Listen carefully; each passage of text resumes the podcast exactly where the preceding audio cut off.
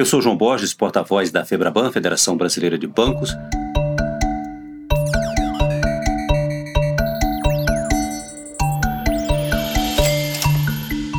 Eu estou aqui com o presidente da FEBRABAN, Isaac Sidney, e vamos tratar de uma questão muito simples agora, o Isaac, é, que é o seguinte, o atendimento nos terminais, o abastecimento com numerário, as pessoas que precisam retirar dinheiro. É, me faça uma avaliação de como isso está funcionando agora. João, todos os caixas eletrônicos estão abastecidos e são abastecidos a todo tempo. Portanto, a população pode ficar tranquila que não há risco de faltar numerário. São 170 mil caixas eletrônicos espalhados por todo o Brasil, afora as agências bancárias, de tal sorte que, se houver necessidade de sacar numerário, de sacar dinheiro, não há risco de faltar porque os terminais são abastecidos frequentemente.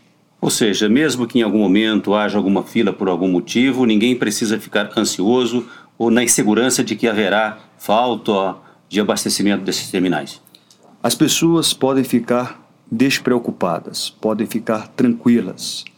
A Federação Brasileira de Bancos tem 120 bancos associados, nós mantemos contatos com todos a todo tempo e podemos assegurar que não há risco de faltar numerário. Os terminais de autoatendimento estão abastecidos, a rede de autoatendimento, chamados ATMs, os caixas eletrônicos, as agências, portanto, não está faltando numerário e não faltará.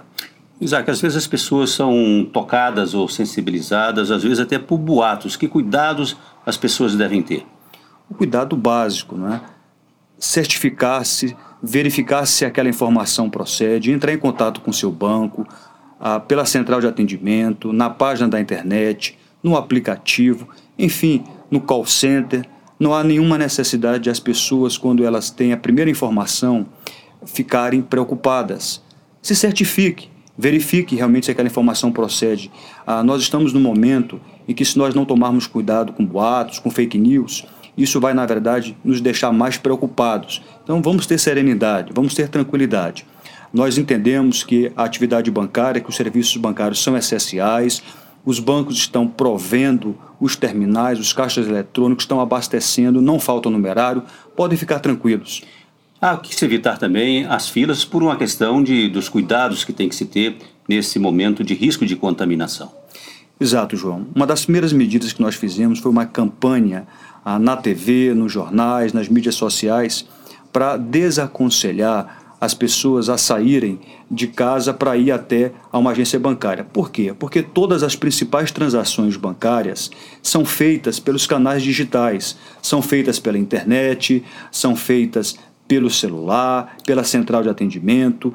Todos esses canais tecnológicos, esses recursos tecnológicos, dispensam o comparecimento dos consumidores às agências bancárias. Mas e quando elas precisam ir às agências? Quando elas precisam, elas vão encontrar as agências com segurança, higienizadas, com pessoal preparado, com as instalações adequadas. Inclusive, os caixas eletrônicos também passam por um processo de higienização, então haverá um ambiente seguro para evitar contaminação, um ambiente seguro para que ela possa, se necessário, ir até uma agência bancária. Muito obrigado, Isaac. Eu queria só deixar claro aqui que nós estamos também fazendo um horário especial de atendimento para os idosos, para aquelas pessoas que estão no grupo de risco, aquelas pessoas mais vulneráveis. Há um horário especial que os bancos estão fazendo, o Banco Central nos permitiu isso, e há uma janela maior para atender todas as pessoas que precisam das 10 às 14 horas. Estamos tomando todos os cuidados para evitar aglomerações e para evitar filas.